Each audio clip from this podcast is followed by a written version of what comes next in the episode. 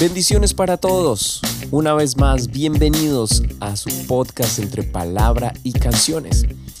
Y quien les habla, César Méndez, su servidor, y muy emocionado de seguir estudiando y compartiendo esta serie maravillosa, Milagros. A continuación estudiaremos el milagro número 11. Te invito a que escuches los episodios anteriores y a que nos escuches en las plataformas de podcast, así como en YouTube Channel también. Vamos adelante. Estas personas tuvieron cosas en común, enfermedades que los afligían, en algunos casos de muerte. Algunos de ellos perdieron a sus seres queridos, otros estuvieron atormentados por demonios, otros simplemente tenían hambre. Pero Jesús se atravesó en su camino. Y ellos decidieron hacer algo diferente, decidieron hacer algo fuera de lo normal. Decidieron creer. El apóstol Juan escribe al final del Evangelio. Este es el discípulo que da testimonio de estas cosas y escribió estas cosas. Y sabemos que su testimonio es verdadero. Y también otras muchas cosas hizo Jesús, las cuales, si se escribieran una por una, pienso que ni aún en el mundo cabrían los libros que se habrían de escribir. Milagro número 11, descrito en el Evangelio según San Lucas capítulo 7 de los versos 11 al 18. Aconteció después que él iba a la ciudad que se llama Naín, e iban con él muchos de sus discípulos y una gran multitud. Cuando llegó cerca de la puerta de la ciudad, he aquí que llevaban a enterrar a un difunto, hijo único de su madre, la cual era viuda y había con ella mucha gente de la ciudad. Cuando el Señor la vio, se compadeció de ella y le dijo, no llores. Y acercándose tocó el féretro, y los que lo llevaban se detuvieron. Y dijo, joven, a ti te digo, levántate. Entonces se incorporó el que había muerto y comenzó a hablar, y lo dio a su madre. Y todos tuvieron miedo, y glorificaban a Dios diciendo, un gran profeta se ha levantado entre nosotros, y Dios ha visitado su pueblo. Y se extendió la fama de él por toda Judea y por toda la región de alrededor.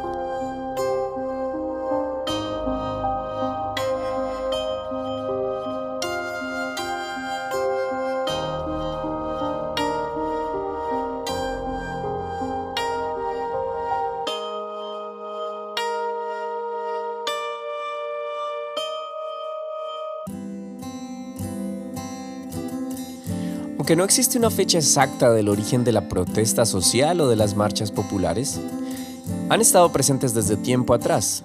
Desde la década de los 60 han estado más presentes y por diferentes motivos se hace, pero desde unos años atrás la protesta social y las marchas populares han tomado mayor fuerza, especialmente un par de años antes de la pandemia y en el mismo año de la pandemia. En muchos de nuestros países se volvió casi un pan diario. En casi todo el mundo este fenómeno se repitió, se replicó. Países ricos, países pobres, desarrollados, en vía de desarrollo y sin desarrollo.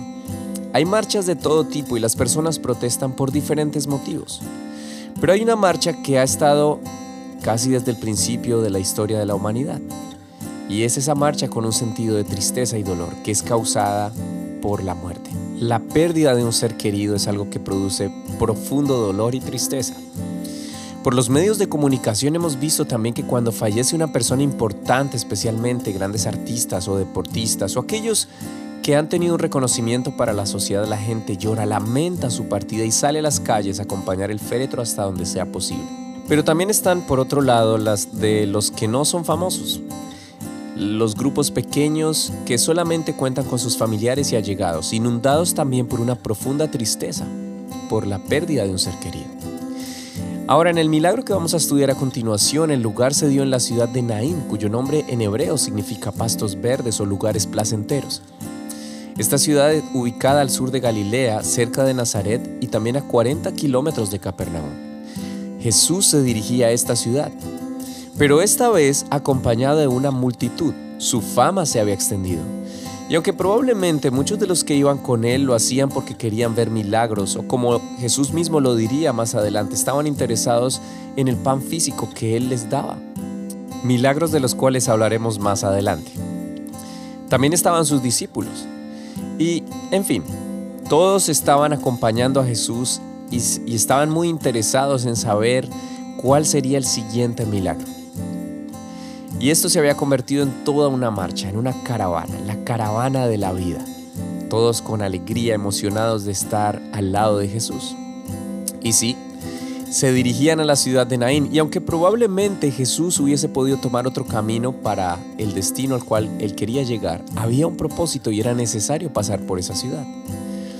Ahora, desde la ciudad, dentro de la ciudad y hacia las afueras, iba otra multitud.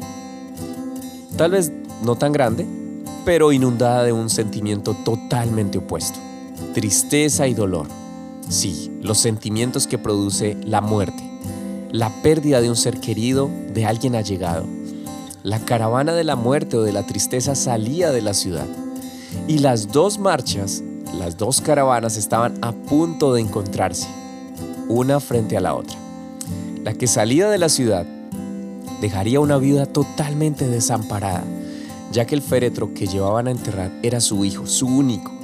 Y esta mujer que era viuda tenía en este hijo su esperanza, era su único proveedor, el que daba su sustento, pero ahora debían enterrarlo porque había muerto. Del otro lado, la caravana de la vida era liderada por Jesús y llegaba a la entrada de la ciudad. Llegaban con expectativa y regocijo. ¿Cuál sería este siguiente milagro? Y como lo acabamos de leer en el verso 13, dice que el Señor la vio y se compadeció y luego le dio una palabra y le dijo, no llores. La vio, se compadeció y le dio una palabra. El profeta Jeremías escribe en el libro de Lamentaciones capítulo 3 verso 31 o nos deja saber el Señor a través de este profeta que el Señor se compadece de la situación y del dolor de la humanidad, al contrario de, los, de lo que muchos piensan y que niegan la existencia de Dios. Para ellos, este es el punto siempre a debatir. Y quiero leerte este pasaje que se encuentra allí en Lamentaciones capítulo 3, verso 31 al 33.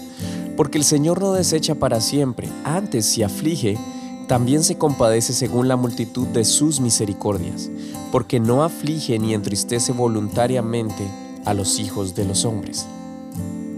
Insisto, al contrario de lo que muchos creen, Dios se compadece de las aflicciones y la decadencia de la humanidad. A Él le duele. Recuerda lo que dice Juan capítulo 3 verso 16, un verso muy conocido, porque de tal manera, de tal manera amó Dios al mundo, que dio a su único Hijo, para que todo aquel que en él crea no se pierda, sino que tenga vida eterna.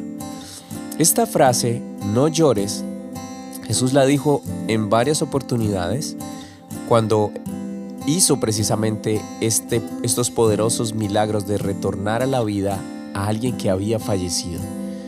Y lo estudiaremos más adelante, pero es importante que entendamos que Jesús tiene esos tres esas, esas tres situaciones, esas tres acciones, ver, compadecerse y decir. Y qué poderoso que se da este milagro justo en esa situación y en ese momento en el cual estaba a punto de sucumbir su esperanza, o mejor ya no había esperanza para esta mujer. Este joven representaba para ella su sustento. Para nosotros podría representar la fuerza, la vitalidad, la alegría, la vida, por lo menos en tiempos bíblicos, tal vez no en la actualidad, pero en ese momento representaba para esta mujer todo lo que podía esperar, el ser sustentada durante los años que le podían quedar. Pero tal vez para nosotros podría representar algún sueño, un propósito, algo que soñaste de niño o adolescente. Pero hoy Jesús una vez más tiene el poder de llamarlo y levantarlo. En el versículo siguiente dice que Jesús se acercó y tocó el féretro y los que lo llevaban se detuvieron y una vez más expresó la palabra de poder y dijo, joven, a ti te digo levántate. Wow, se da el milagro con el poder de la voz, el toque de Jesús y el poder de su voz. Entonces, verso 15, se incorporó el que había muerto, ahora era pasado, la muerte había quedado en el pasado y comenzó a hablar. El poder de la palabra de Jesús produjo en él la vida y el primer, la primera acción que fue la reacción a este milagro fue que también él habló y lo dio a su madre. Jesús se lo entregó a su madre, se lo devolvió. Le regresó la esperanza, le regresó la alegría, le regresó la provisión, el sustento. Pero como resultado, dice el verso 16, que todos tuvieron miedo y, creo que sería algo extremadamente eh, fuerte de, de emociones ver una situación de esta. Nunca he sido testigo de algo, de algo así, pero está registrado en la Biblia. Y luego esto produjo alabanza y gloria para el Señor. Y glorificaban a Dios diciendo, un gran profeta se ha levantado entre nosotros y Dios ha visitado su pueblo. Ese significado es tan especial de cómo la caravana de la vida tuvo más poder sobre la caravana de la muerte.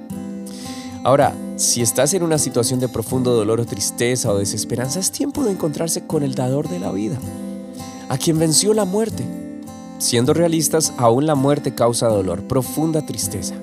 Pero la Biblia dice que llegará un día en el cual ya no habrá más muerte, porque el Señor la destruirá. Y además, Él enjugará toda lágrima y ya no habrá más tristeza. Es cierto, mientras que estemos en este mundo habrán aflicciones, pero debemos confiar en que Él, en que Jesús venció a la muerte. Y recuerda el significado que tenía este joven para su madre su esperanza, su sustento. Tal vez en tu caso sea diferente, tal vez sea volver otra vez a retomar la esperanza, a retomar las ganas de seguir adelante. El Señor puede hacer el milagro en tu vida. Permite que el dador de la vida te vea, te toque y produzca una palabra. Devuelva la esperanza en medio de un mundo que cada vez se hunde más en el caos y se aleja más de Él. ¿Que Dios nos permite acercarnos a Él? Claro que sí en todo momento. Pero siempre será nuestra decisión. En su caso, en el caso de esta mujer, no fue su decisión, fue el amor y la misericordia de Jesús que se encontró de frente con ella. Ella no lo tenía planeado. Ella había perdido la esperanza y el dolor y la tristeza le consumían y llevaba a un destino, al lugar, a enterrar a su hijo. Pero Jesús tenía un propósito de encontrarse de frente con la caravana de la tristeza y convertirla en alegría. El salmista escribió, desataste mi silicio y me ceñiste, me vestiste de alegría. Qué bueno poder experimentar que su paz que sobrepasa todo entendimiento te pueda devolver la vida, la esperanza y la fe, que en Él todo es posible. Acércate a Jesús, permite que Él, que te está viendo en este momento, te pueda tocar y a través de su palabra devolverte la vida, la fe y la esperanza, que en Él todo es posible. Esta mujer recibió su milagro, tú puedes recibir también tu milagro en el nombre del Señor. Qué bueno que nos estés escuchando y me siento sumamente emocionado de seguir estudiando la palabra del Señor juntos. Recuerda puedes escucharnos en todas las plataformas digitales de podcast, así como también en YouTube, en nuestro canal César Méndez TV. Y déjanos tu comentario. Siempre será importante saber que Dios está hablando a tu vida y que su palabra, que es viva y eficaz, nos está fortaleciendo a todos. No lo olvides, tu podcast entre palabra y canciones. Continuaremos con el siguiente episodio en esta maravillosa serie, Milagros.